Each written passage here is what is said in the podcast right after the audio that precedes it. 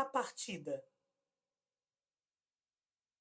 A água estava fria, mas se tentássemos reclamar ou mesmo voltar, os guardas nos ameaçavam com as lanças ou as tochas. Havia várias canoas esperando por nós, já que somente elas conseguiam atravessar os alagados até o mar aberto. E eu, a Taiwo, a minha avó e a Tanisha conseguimos ser embarcadas juntas. Foi bom porque uma encorajava a outra quando a canoa parecia que ia virar, atingida por ondas enormes, pois aquele trecho da costa, depois das lagunas, não é protegido por nenhuma baía como em São Salvador ou São Sebastião do Rio de Janeiro.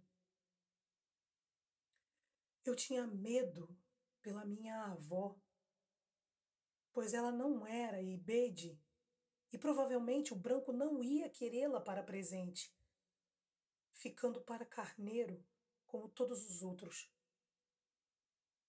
E já gostava da Tanisha também e pensava em como seria bom se os brancos nos aceitassem todas como presente, e também a Aja e a Jamila, quando descobrissem que não estávamos indo visitar a Alá, como tinham falado para elas. Subimos no navio por uma escada de corda e lá em cima pude perceber como era realmente grande. A Taiwo comentou que dava para carregar muitas canoas iguais à que pegamos no caminho de Savalu para Uidá. E perguntou à minha avó se podíamos ficar ali, olhando o mar, olhando Uidá que era muito diferente vista de longe. Nem sei se dava mesmo para ver a cidade, não me lembro, mas eu tinha a impressão de que às vezes as águas do mar eram varridas pelo farol do forte, como se ele nos acenasse em despedida. A minha avó não respondeu à pergunta da Taiwo, talvez porque, como eu, tinha medo de que nos transformassem em carneiros ali mesmo, antes da viagem. Talvez já nos matassem e pendurassem de cabeça para baixo, como ela fazia quando matava uma caça e pendurava no tronco de alguma árvore, aparando o sangue em uma vasilha antes que ele se transformasse em riozinhos. Acredito que todas sentíamos o mesmo medo.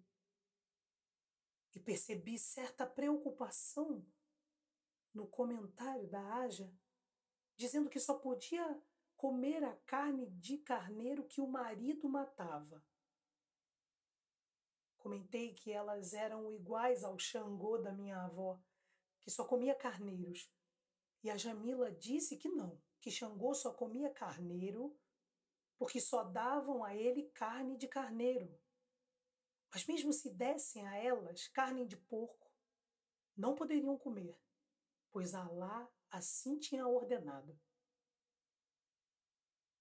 Foi com elas que comecei a aprender que um Deus pode ser chamado por vários nomes.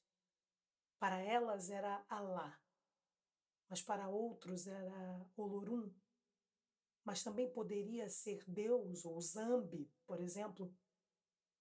Todos eles tinham criado o mar, as estrelas, o fogo, as pessoas e até mesmo o estrangeiro, que era para onde a Aja e a Jamila pensavam estar indo se encontrar com ele. Mesmo estando erradas, elas não sabiam o quanto estavam certas. Ou talvez soubessem porque, enquanto todos se preocupavam, elas estavam ou fingiam estar felizes, dizendo que ia ser uma viagem longa e sofrida, mas que assim se oferecia um sacrifício maior a Alá. A minha avó estava triste ainda mais triste do que no dia em que desaprendeu a sorrir. Nós, as mulheres, Gostaríamos de ter esperado pelos homens no convés e tentamos protestar quando nos mandaram andar em direção ao meio do navio, onde havia uma escada que fomos obrigadas a descer.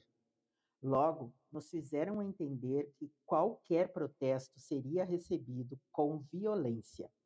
Descemos dois lances de uma escada estreita e escura, iluminada apenas pela tocha de um guarda que ia à frente mostrando o caminho.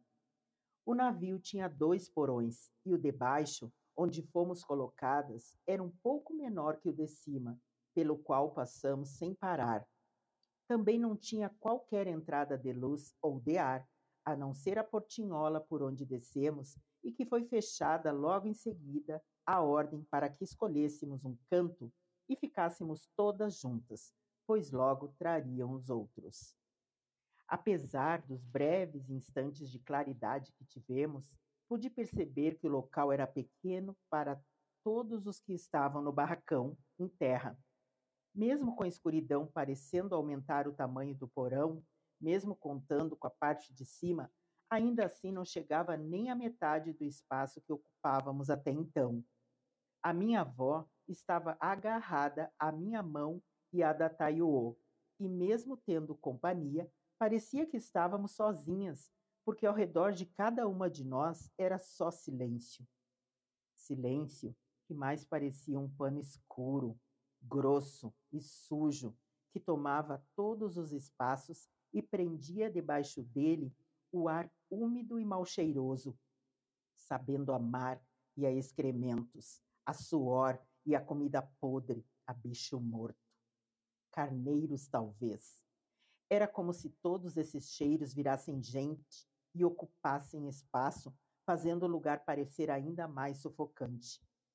Segurando a mão da minha avó, eu só pedia que o estrangeiro fosse perto. Mas, apesar de tudo, estávamos quietas, resignadas, como se realmente não houvesse mais nada a fazer.